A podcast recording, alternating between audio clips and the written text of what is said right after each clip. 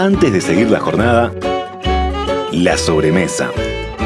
El descanso y la charla después de haber compartido el alimento. Cocinar es un acto natural, convocante y unificador. Recetas, sugerencias, anécdotas, secretos familiares. La sobremesa. Presenta la sobremesa Productos Gourmet de Alimentos de Ambrosi. Más de 50 años en la mesa de los uruguayos.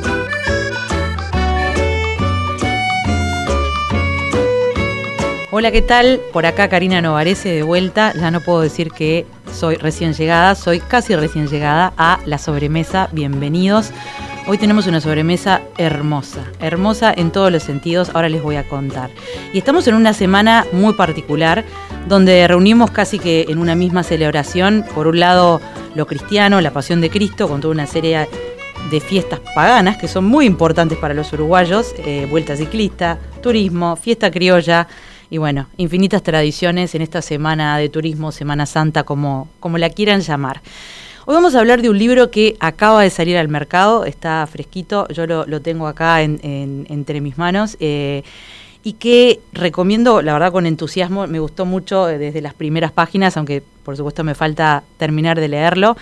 Em, seguramente va a estar en, los estantes de cocina de, las personas, o por lo menos en el mío yo guardo, no en la cocina, pero cerquita de la cocina. Pero también tiene mucho de sociología, de antropología, de historias, de tradiciones. Todas esas cosas que nos gustan hablar acá en la sobremesa, más allá de la comida en sí misma, que también nos gusta hablar muchísimo de eso. Eh, recuerden que siempre nos vienen muy bien sus mensajes, a ver eh, qué quieren de qué quieren saber más, cuáles son sus propuestas para próximas sobremesas, si quieren saber algo más de las personas que vamos a estar entrevistando hoy y, y en cualquiera de las sobremesas. Acuérdense que me pueden escribir al 091 52 5252.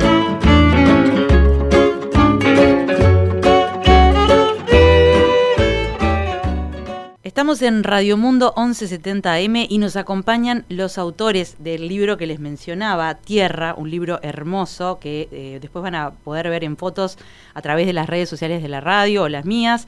Eh, aquí estamos con sus autores, Marcela Baruch eh, y Paul Bennett, y también el fotógrafo estrella de este libro, Francisco Superviel.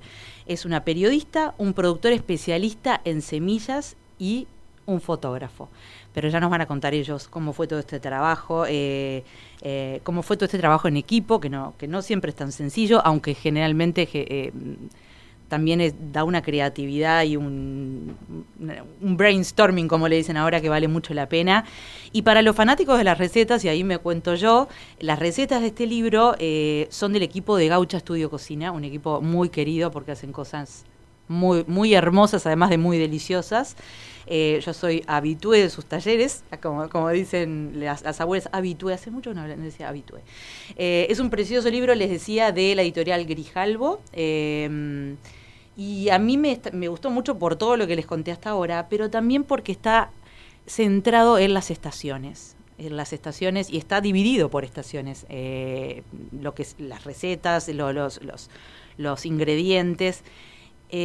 ¿Por qué? Porque porque me parece que nos hemos alejado un montón de la estacionalidad. Y no es, bueno, la naturaleza nunca, nunca es eh, de casualidad, eso está claro.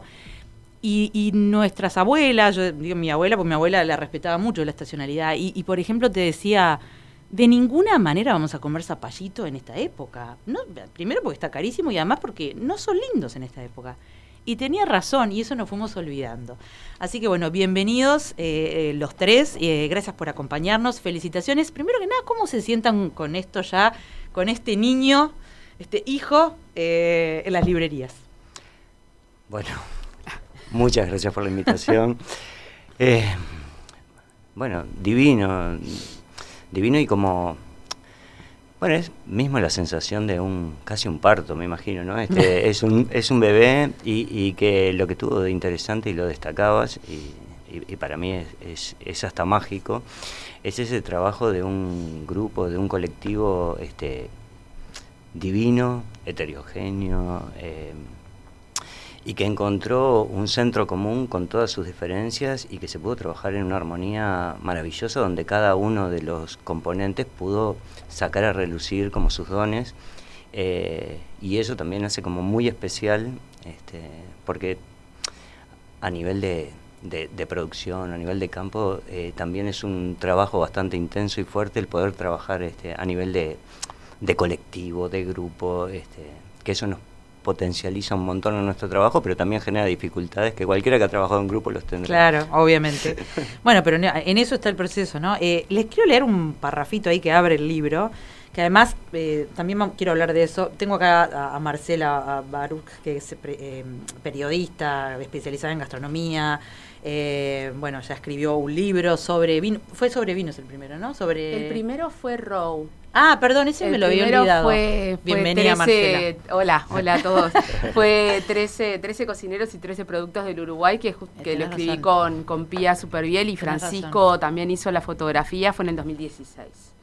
Y después vino a hablar de vinos que, que, nació en pandemia. claro, que fue el que más me acordaba porque está muy bueno. Es el más reciente y es un glosario sobre las palabras que utilizamos hoy para hablar del vino que lo escribí con Estela de Frutos que justo el viernes, el viernes, hace dos viernes, hablamos de vinos blancos mm. y yo todo el tiempo trataba de bajar a tierra, ¿viste? Porque a veces se habla de, con una terminología, no es el caso este, me parece, bueno, aunque ahora también tendrá sus tecnicismos, mm. que, capaz que la gente común y corriente dice, bueno, de sabor a mango, ¿y dónde está el mango? Y ese tipo de cosas. Pero bueno, les quería leer esto y después quería preguntarle a, Paul qué hace él, que capaz que es dentro de... Marcela la conoce mucho y, y ha estado por acá. El, libro eh, cita eh, una publicación, Semillas eh, Agroecológicas, Técnicas de Cultivo Artesanal, y dice, hoy debemos generar imperiosamente nuevos modos de producir lo que precisamos para vivir de buena forma como especie sobre esta tierra, desde la compleja realidad de la que formamos parte, ecológicamente. Todo intento nace en lo profundo de nuestro interior, lo esencial que no podrá ser nunca doblegado, ese susurro de conciencia, esas certezas del corazón que pueden pararse con pies firmes frente a las situaciones apremiantes, frente a cualquier desafío o cambio necesario e inevitable. Para los que pensamos que la agroecología es una de las herramientas para lograr estos cambios, sabemos que el trabajo de conservar diversidad es fuente de independencia, bienestar y libertad. Quizá sea memoria ancestral, quizá creatividad natural, quizá lucha, economía radical o ciencia holística, quizá sea un rezo. La vida humana depende de cosas simples. Busquemos la reunión con esas cosas para vivir mejor. Che, cuánto de, de poesía en esto de semillas agro. Eh, entonces, Paul, contame vos, ¿qué haces? ¿Qué, ¿Quién sos y qué haces? Qué buenísimo. Además de poeta, sí, es hermoso el texto. Más allá de, nunca pensé que en algo que supuestamente es técnico, técnicos, técnicas de cultivo artesanal publicado por el Ceuta, eh, iba a encontrar esta poesía. Bueno, es que realmente como tiene imaginarse que adentro de una semilla, que es algo tan pequeñito que cabe en la palma de la mano sobrada, este, de ahí pueden hacer nuestro alimento o un árbol maravilloso, inconmensurable, este, es como una situación que a, mí particularmente me llena como de un respeto y de un placer increíble este, y de agradecimiento por, por poder ser parte ¿no? de... Eh, ¿Qué hago? Hago como varias cosas.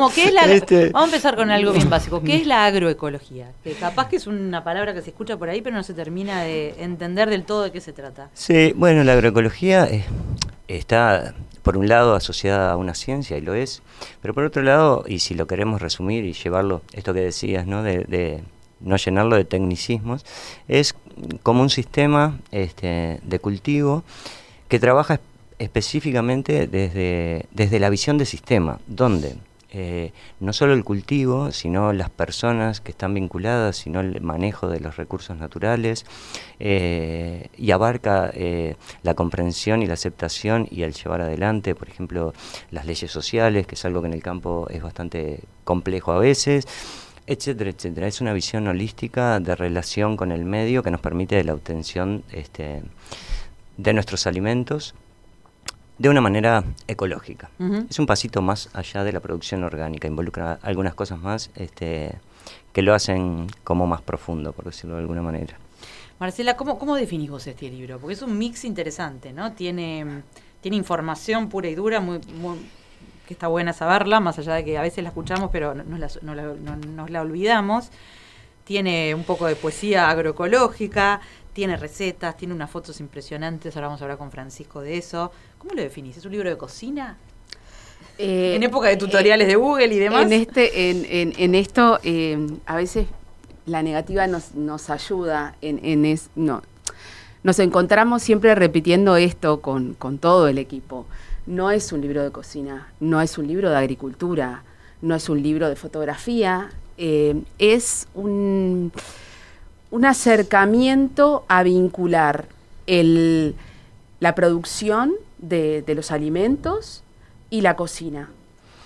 Pero no solo la producción en sí misma, sino todo su contexto, ¿sí? el, sistema por el cual eh, se obtienen esos alimentos y las personas que participan en ese camino. Eh, queríamos, y, para nosotros era importante, y tiene que ver con el trabajo que sobre todo nosotros tres hicimos, que fue em, ir a las chacras, ir a las huertas, conocer el trabajo de los que están ahí, conversar con ellos, vivir la experiencia de, recolectar. Yo, yo soy una persona muy urbana y para mí todos esos acercamientos me generaron eh, adentrarme más en el, en el mundo en el que, quería transmitir. Sí, eh, yo, diría, mirándolo de afuera, que es un libro como para tomar conciencia, pero sin aburrirse en absoluto, lo cual es un desafío. Bueno, que el desafío eran los textos eh, que, que, son explicativos, que tienen que ver con los sistemas productivos justamente y con un poco cuál es el sistema de comercialización, que muchas veces no sabemos, o sea, cuál es el camino que recorre ese alimento. El tomate que estás eh, usando para tu Exacto. ¿De dónde vino y por dónde pasó? Y que fuera liviano, que fuera en un, en un punto fácil de leer sin necesariamente ser liviano, ¿no? Hay mucha información condensada, pero, pero que fuera eh, cercano les quiero contar, para, hasta que lo vean, porque seguramente van a ir rápido a una librería y lo van a querer bichar y, ojalá que comprar, em, que está dividido por estaciones, como les decía, y en cada estación, bueno, se, se, habla de las frutas y verduras que son características de, características no, que, que, que, se cultivan en esa, en esa estación y se dan recetas relacionadas a cada una. Recetas maravillosas, les quiero decir, y, y la mayoría sencillas, que también es un desafío para no meterse a buscar a veces ingredientes muy complicados. Tengo a Francisco que, no porque me haya quedado ahí para tercero, em, es un desafío grande poder em, ilustrar en fotografías un libro de este tipo. ¿Cómo, cómo, lo, cómo lo abordaste vos? Bueno, para mí el libro se divide de un punto de vista fotográfico en, dos. Por un lado lo que son las imágenes eh, de las huertas y de los cultivos agroecológicos y por otro todo lo que es el universo visual relativo a las recetas. Y el punto de, unión entre esos, esos eh, dos universos eh, está para, para mí en la cercanía que generan las imágenes. Para mí eso era muy importante que eh, quitar la envoltura mm. artificial del acto fotográfico y de lo que puede llegar a aportar la luz y lo que puede llegar a aportar las, los pequeños trucos que podemos tener los fotógrafos para que todas esas imágenes aparecieran como imágenes cercanas, ya sea aquellos curiosos que de repente quieran acercarse al mundo de eh, la agroecología o de los cultivos o de las cosechas, y aquellos que quieran hacer las recetas que están en el libro. Y... Sí, ojo, eh, son fotos hermosas, ¿eh? Lo que, lo que dice Francisco, y tiene razón, es que no es la típica foto de estudio donde todo es perfecto y se le pone un brillo artificial para que parezca que es mermelada. No sé, lo que uno ve capaz en producciones por supuesto. Más publicitarias, no hubo, no hubo en, el concepto de, este libro, no hay un, se le llaman food stylers, ¿no? O, economas. Eh, e, esa persona que se, que se ocupa de armar como todo un set y de buscar todo lo que fue la producción eh, la hicieron mismo eh, las chicas de Gaucha y, fueron viendo con Francisco cómo, la mirada, cómo le iban a mostrar la mirada queda muy clara la mirada de Francisco. No y bueno pero ahí también tenía aliadas a, a, Inés y a, Gaby que claramente estábamos todos de acuerdo en que queríamos que todo luzca lo más eh, apetitoso con el menor contenido de artificialidad posible eh, tanto en la receta, lo cual es un gran desafío porque también eh, la, idea de que la receta o el plato se vea eh, fácil o, o sí, como... Sí, que no, le tiene que sacar también encanto, lo cual es, muy difícil combinar, porque a veces a mí las cosas me quedan riquísimas y la foto es espantosa, realmente. El que no sabe, no sabe. Y mientras que hablaba Francisco, yo tenía abierta eh, una receta de cheesecake de limón y albahaca, porque me pareció una combinación fabulosa que nunca se me hubiese ocurrido, pero que, y que la gente no se anima en general. Eh, pero son cosas que las tenemos así, y cuando vos ves, yo esta cheesecake la puedo hacer, o sea, no, no tiene una decoración mega que me asusto. Un fondant no sé cuánto que no lo No, que además la, consigna era que fuera simple la receta. Tiene, tiene esa cuota de, de, especia o de, o de, sí, de, un, ese recurso que tienen las gauchas siempre. De, de, presentarte algo que comiste siempre, pero de otra manera, ¿no? Como con, con otra mirada o con otro ingrediente o desde, desde otro, desde otro aproximación a esa misma receta. Y eso lo, lo logran transmitir. Pero la idea era justamente que fueran recetas fáciles de hacer, que no, que no nos... O sea, que si hay algún ingrediente extraño que sea fácil de ubicar. Claro. Y si hay y, que los pasos sean muy sencillos y que las recetas no fueran largas. Sí, sí, sí, eso es que hoy, eh, estuve mirando la mayoría de las lo único que no tenía en casa era crema de miso que ahora me decís dónde lo consigo. Pero me encanta el miso, pero crema de miso no tenía. Debo decir que para, para mí una de las, las fotos que prefiero de las recetas y también coincide con la receta más extravagante es la de los picles de sandía, que está mm, acompañada más de un texto maravilloso sobre la sandía. Vamos a tentar a la gente con la sandía y no estamos. no, ahora, hoy, vamos, hoy vamos a hablar, hoy vamos a hablar de otoño, porque quiero hablar de otoño, porque además otoño es maravilloso a nivel de todo lo que hay para consumir este, o las, todo todas las hojas verdes empiezan a salir ahora, así que déjense de comprar espinaca con gel. Bueno, compren lo que quieran, pero si pueden compren eh, espinaca y acelga. Acá tengo el verano. la invitación es acercarse a la, a la feria y igual. Qué linda que está esta charla. Vamos a una primera pausa y seguimos conversando con Marcela, Paul, con Francisco de este libro Tierra Hermoso que, que seguramente ya, ya van a ver en las librerías en estos días.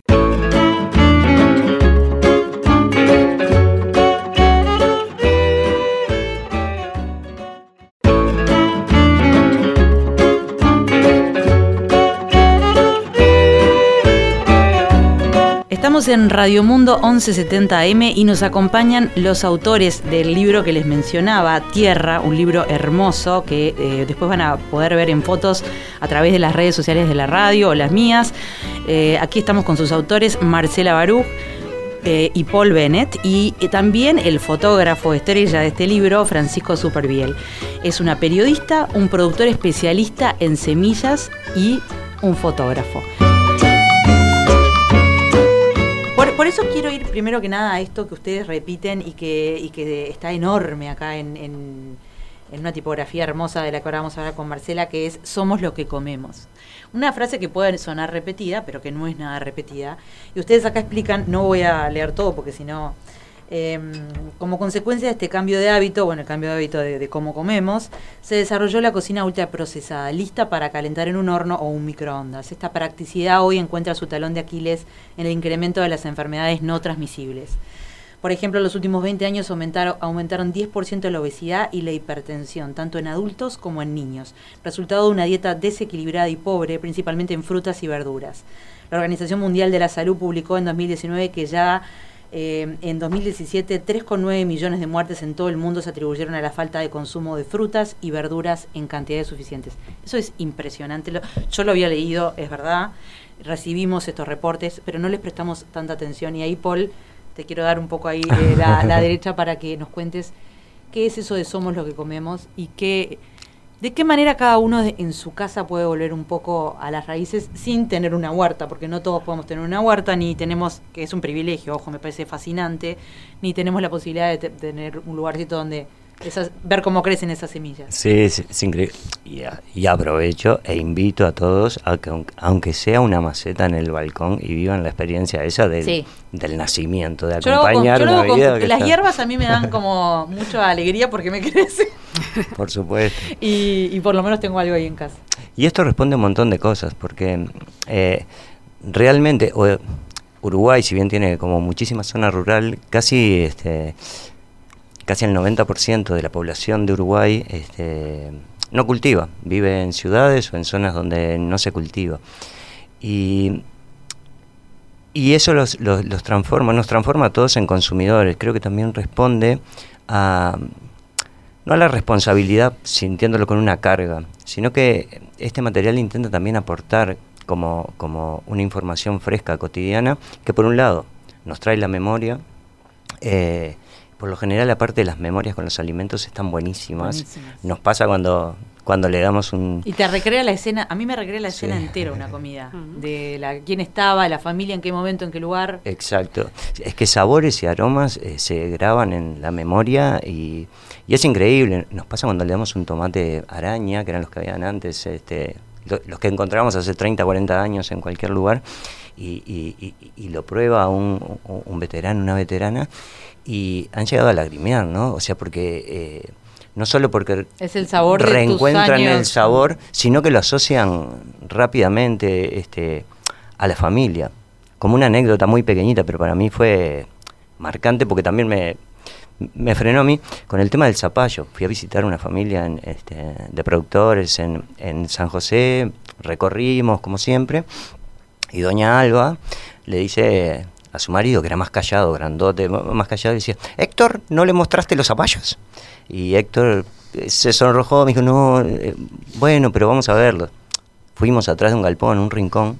No eran unos zapallos, era una montaña enorme de zapallos, zapallos criollos. Los que también veíamos en la feria, aquel zapallo que el puestero con su cajoncito y el, serruchito, no el, largo. No el cautia. No el cautia. Porque ahora vieron que tenemos de todo, tenemos calabacín. Antes había zapallo. Sin duda. y el zapallo ese que, que, que te cortaban la tajada y que vos llevabas ese tajadón y que a veces les pedías las semillas, etcétera, etcétera. Este, era mucho zapallo. ¿no? Y es un zapallo que no se ve tan común. Por ende, y ahí en mi deformación más de tratar de de esto, ¿no? De vivir de la producción y vender la producción, pero ¿y cómo lo comercializás? Y hubo en ese momento ese instante de silencio, que parecen horas, pero son segundos, y su explicación fue contundente y fuertísima. Y lo que me dice es, abuelo plantaba este zapallo. Cuando abuelo no plantó más, se lo pasó a papá. Papá plantaba este zapallo. Mamá hacía por lo menos una vez por semana, una sopa con este zapallo. Mamá hoy no está más, pero cada vez que preparamos una sopa con este zapallo, mamá se sienta a la mesa con nosotros. Maravilloso. Entonces, eh, ¿por qué hablo de esa, de esa información que nos hace como consumidores este, asumir una cuota de responsabilidad increíble?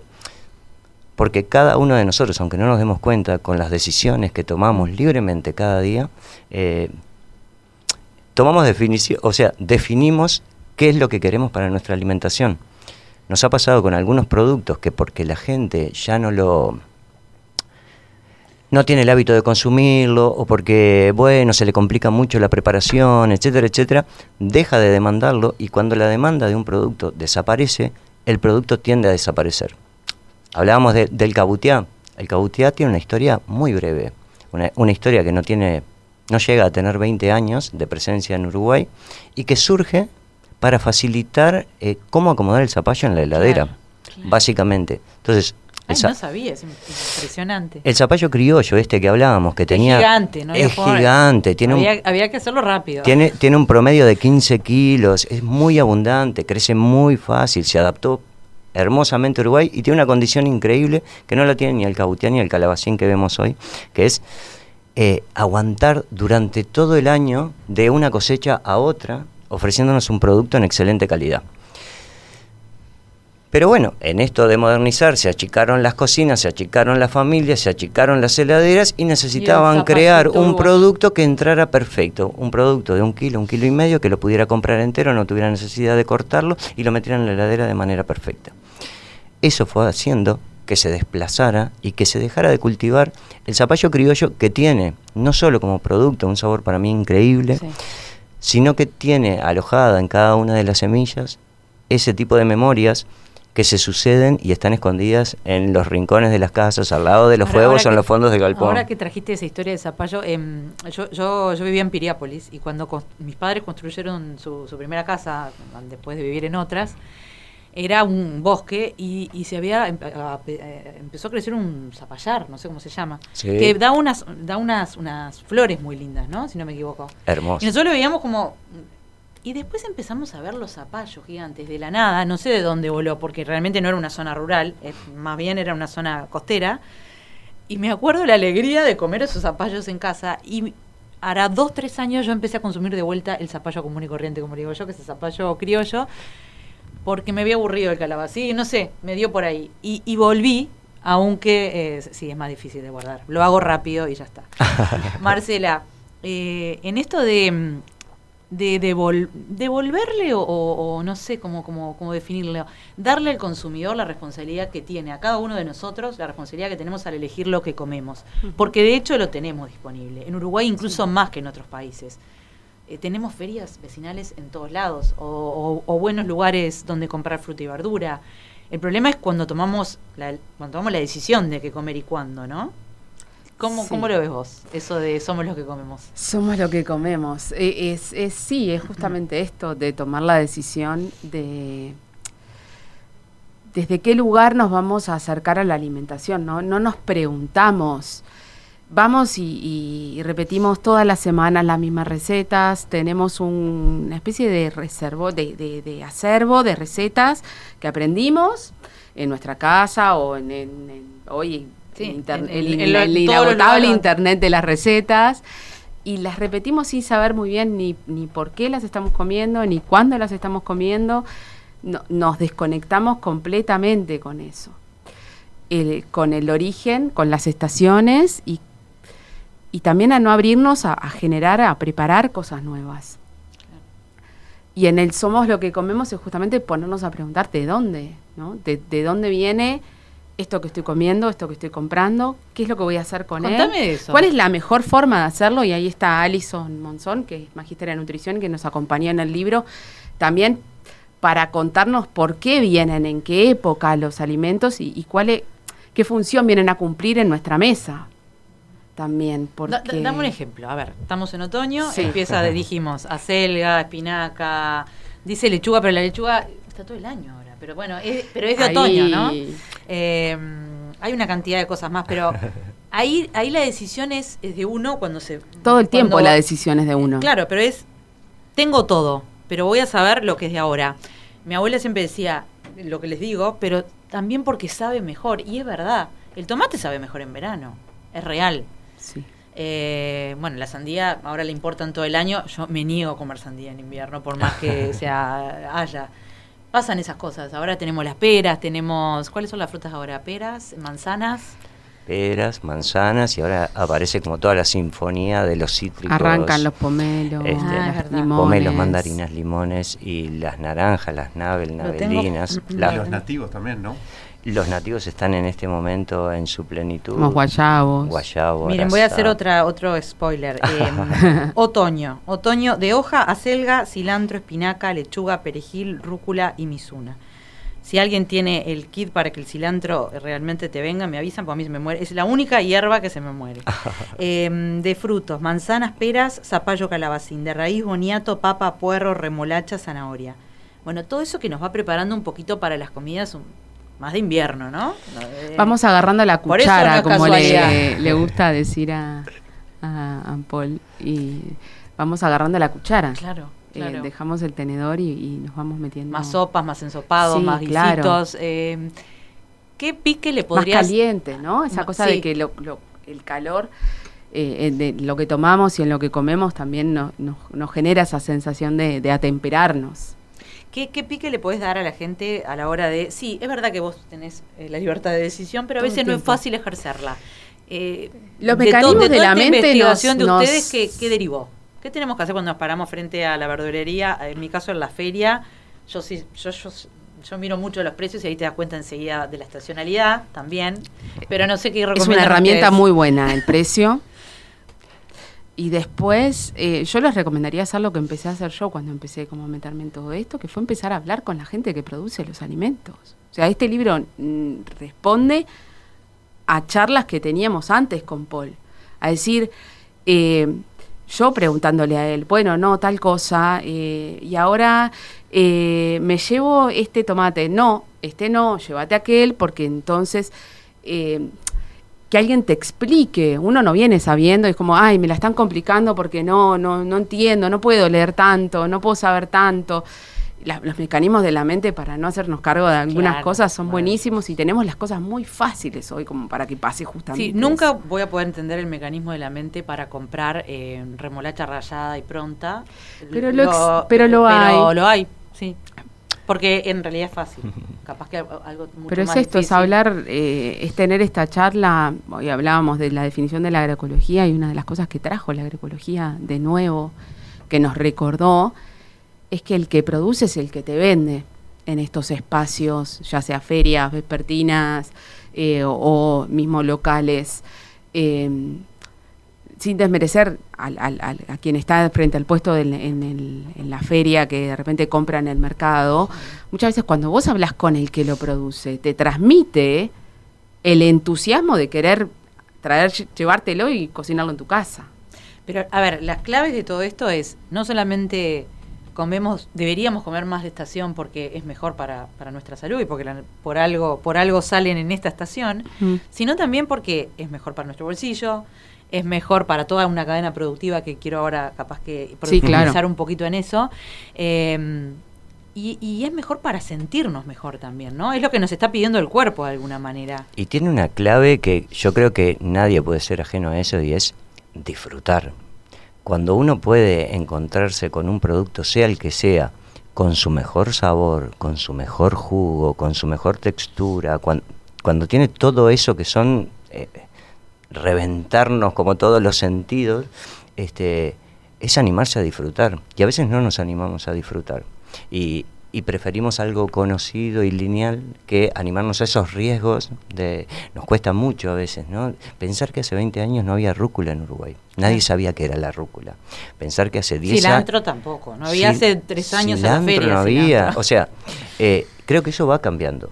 Hay hay hay como un creo que se le ha encontrado como mucho sentido este, a eso del acercamiento, algo que es muy normal nuestro, que es juntarnos, eh, acercarnos, conversar, intercambiar, este, y en eso es eso, es sencillez e invitación a disfrutar, a pasarla bien. Es muy importante lo que acabas de decir de eh, saborear. Eh, cuando vos comes un producto de estación bueno, enseguida te das cuenta. Lo que pasa que, claro, a veces en la locura la remolacha la comiste en cualquier momento del año. Ahora es, tiempo de remolacha, ¿no? Y ahora habría que decir, no, voy a hacer un plato pensado desde la remolacha. Unas, mm, bueno, acá tienen, ¿no? Acá tienen unas muy buenas recetas. Francisco, quiero hablar un poquito contigo de también de, lo que fue pensar todo el diseño de este, contigo, bueno, con todos. Eh, con Francisco pues digo porque tiene esa mirada estética visual que viene de la fotografía es un deleite em, desde el diseño. Eh, me llamó la atención, eh, los, los, diseñadores son eh, Atolón de Mororoa, ¿lo digo bien? Sí, Diego Prestes, Diego Prestes en particular. y además hubo hay una tipografía que está desarrollada para este libro o estoy mal? Es correcto, sí, sí, sí, Voy, a hablar, voy, a hablar en nombre de Diego, porque obviamente que todo eso es obra de Diego y para mí eh, el deleite también eh, me sucedió a mí cuando vi la, el, primer PDF del, libro y el entusiasmo con el que, con el que recibió eh, este, este, libro, esta propuesta del libro, Diego, y que enseguida se puso a hacer toda una... Este es hermoso. Sí, pero esa, esa tipografía en particular está vinculada a una tipografía vernácula de los puestos de frutas y verduras. O sea, si vos te pones a pensar y a mirar en la ruta, en las calles, en los puestos de, fruta y verdura. Papas, dos bolsas, pare acá. Es, un, es un pizarrón con una, con una letra bien bastante gorda, por decirlo, con este, con el fondo, con el fondo negro. Para que se vea. Para Exacto. Y eso lo retomó él y lo transformó a ese Boniato Sans. Que, que, que, genera como ese impacto también visual de frutilla X pesos este, el kilo, eh, boniato no sé cuánto. Eh, sí, es la tipografía, eh, yo no entiendo nada de tipografía, pero es la hecha para llamar la atención, pero está muy bien aplicada acá. Sí, sí, sí. entiendo lo del puesto y está bien, pero está muy, muy linda aplicada. No, y el primer enamorado, incluso de la tipografía esa, si no me equivoco, fue Paul. Eh, sobre todo el título, del nombre de la tipografía. Boniatos, ah. Sí, que recuerdo. Que además, que revival el, el boniato, che. Mm. O soy yo. Estoy con todas las palabras de vieja. Habitué, revival. Bien, bien ahí. Eh, bueno, estás reconectando con lo que el libro quiere. No está contar. Pero es que en el caso del boniato nos pasa, en esto volvemos a simplificar. ¿Qué boniatos conocemos habitualmente? Criollo o zanahoria, fin. Y parece que se terminó la diversidad de zanahoria, El zanahoria cuando yo era chica no, no existía o no, no, existía, no, se creó después. Ah, ah. y sin embargo, es increíble, pero así como ahora están apareciendo en los últimos tiempos las variedades de tomate y nos maravillan las formas, los colores, los sabores, las texturas, en boñato pasa exactamente lo mismo. Y hay boñatos violetas, blancos con franjas violetas, rosados, eh, blancos con cáscara eh, cobriza, blancos con cáscara. Es maravilloso y hay una sinfonía que cuando hablas con el productor, porque hay una cosa de pesquisa, ¿no? De ir metiendo ruta, ir viendo cosas. Marcela, para, para el consumidor común y corriente, seamos honestos, no es tan fácil hacer esta búsqueda. Por eso, eh, gracias a este libro, seguramente nos podamos acercar más. Pero sí lo podemos tomar como un buen plan, ir a un lugar de, no sé, acá cerca de Montevideo, si viviese en Montevideo o de cualquier lugar del interior, y ponerte a conversar con el productor, que en general están siempre súper este, contentos de que les converse de esos temas. Es, buenísimo y creo que hay un montón para compartir. Este, así como te maravillas cuando viene, no sé, una pareja y te dice, esa manzana es la no sé qué, no sé. Y conocen como de una variedad que quedaban dos árboles adentro de un monte que yo no la había comido ni de chico y la reconocen. Eh, yo me, me he sorprendido muchísimo a nivel de feria o de tienda del conocimiento que tiene el uruguayo de las variedades de ciruela. Por ejemplo, que a mí me parecía que no, tampoco la ciruela es una fruta que vos... Hay un conocimiento y una elección, no, yo quiero la santa no sé cuánto, y yo quiero... E, es, es, alucinante. Y en el propio libro, en la parte de atrás, podemos encontrar, después que leemos todo esto, nos maravillamos, digo, ¿dónde hay como una ah, síntesis buenísimo, yo llegué a esa parte, de, de, algunos lugares, este algunas ferias, algunas tiendas y algunos espacios donde pueden encontrarse directamente con los productores y con el 100% de los productos que están mencionados en el libro. Eh, el 99, porque no está la pasta de miso. en la feria no está. Pero, hoy se consigue, la verdad que hoy se consigue. Antes había que ir, eh, no sé, investigando o contrabandear. Yo, con, la verdad, contrabandeaba mucho a Argentina y de Perú. la gastronomía se construye en. Eh, el alimento no tiene fronteras. No tiene fronteras. ¿Verdad? Porque cómo no, pero no digamos esto No digamos eso porque nos va a llamar la dirección de aduanas porque, no es legal, claro. No, no, pero lo que traía yo era generalmente envasado al vacío que se, supuestamente se puede. No, el tema, el tema eh, tiene que ver con, con proteger eh, de alguna manera los cultivos acá, y bueno, no traer este sí, sí, alimentos, eh, frescos eh, que puedan traer alguna peste o alguna plaga. Marcela, quería hablar contigo específicamente de qué papel están jugando eh, en Uruguay la, gente que trabaja en gastronomía y los restaurantes que, que me da la sensación, no todos, pero muchos, están dándole más este protagonismo a la estacionalidad, como diciendo, ahora tenemos este especial, no todos. ¿Vos pensás que va que por ahí puede haber una una influencia en el consumidor y en la, el consumidor final o, no? ¿O no se destaca lo suficiente? Quiero creer que sí. Te vi cara de no que no estás muy convencido. No, porque quiero, quiero creer que sí y, de hecho eh, el, conocimiento, o sea, nos conocemos por un cocinero que justamente impone en, su mesa, en el Parador La Huella en ese momento, Alejandro Morales, que estaba con Escaramuza y otros más, eh, impone en ese momento un plato que tenía que ver con las variedades de tomate. Y estamos hablando hace varios años, nadie tenía variedades de tomate. De alguna manera el, el, restaurante tiene, creo yo, una labor en, este, en, en, esto de acercar y de mostrar de una manera atractiva algo que habitualmente no se está usando más, ¿sí?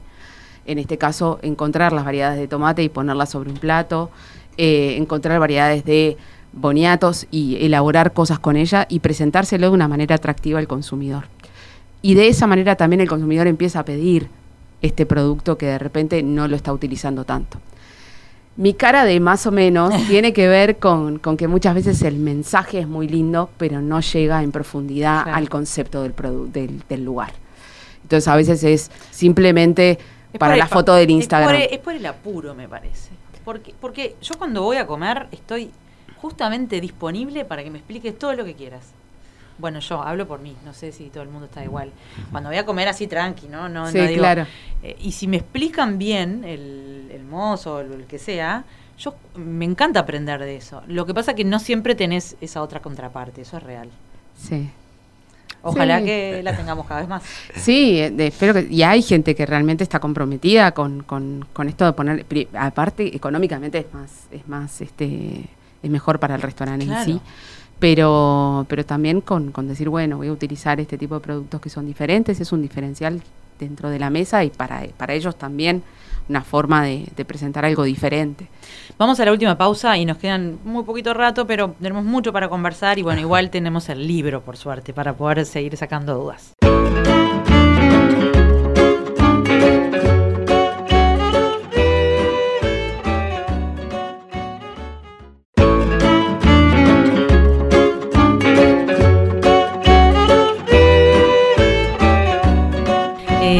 Francisco, ¿qué, te llamó más la atención de todas esas recorridas que hicieron ustedes? O sea, algo como una imagen que te quedó como grabada o un proceso.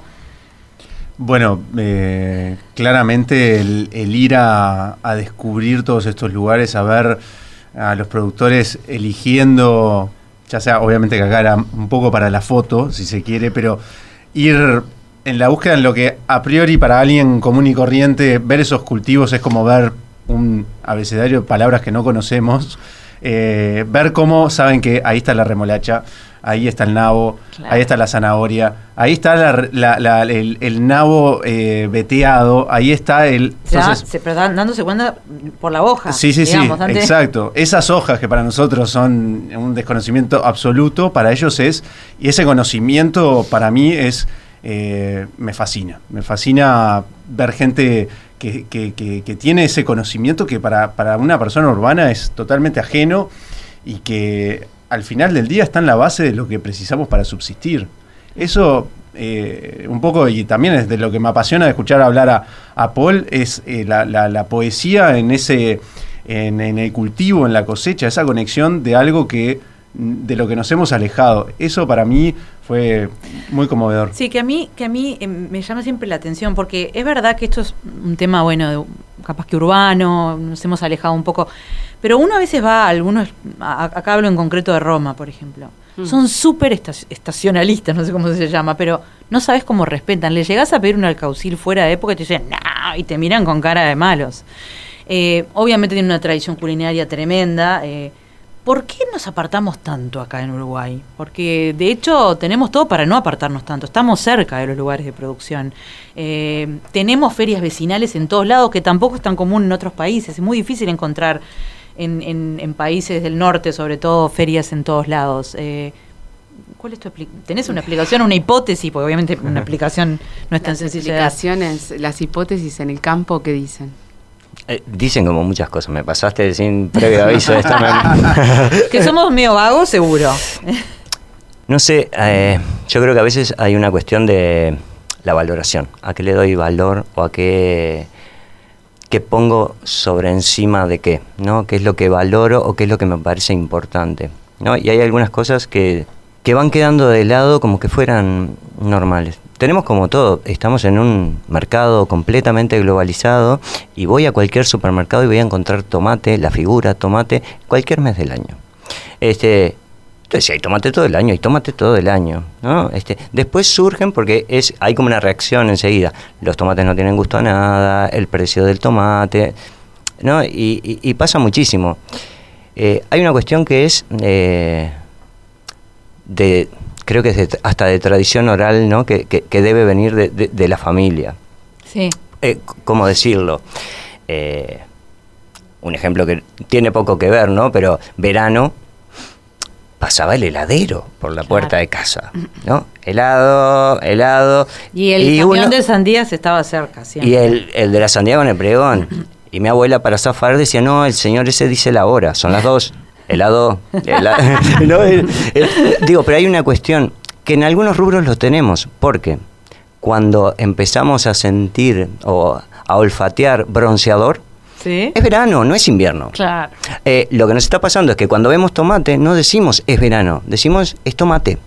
Y perdimos como esa, esa, esa, esa, esa conexión con el tiempo y el momento justo de cada cosa. Lo que nos abre es eh, nos sentimos restringidos porque no te puedo tener al alcance de la mano todo lo que quiero en el momento que quiero y a veces capaz que sí. Pero, pero la vida, decíame. Pero te perdés la oportunidad de disfrutar como a veces pasa esto, ¿no? En, Roma y, ese producto, va a haber solo un momento del año donde ese producto va a estar ahí y ese producto va a ser una fiesta y va a hacer que vos puedas vivir esa fiesta. Lo mismo puede pasar acá. Señores y señoras, podríamos seguir hablando, pero nos tenemos que ir porque nos van a matar.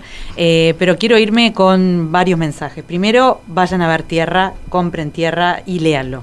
Porque no es un libro de esos de eh, mesa de café, que son hermosos. Este es un libro para leer. Y después que lo lean, convérselo en familia porque así cuando le decís a tu hijo que a mí me pasa, a mí no, ahora no tanto porque ya están más grandes, pero cuando eran chicos decían, pero ¿y por qué no compraste para el eh, tomate? No, tomate a 170 mangos. Sos una rata, me dijo un día mi hija. Y le dije, rata no, porque comete.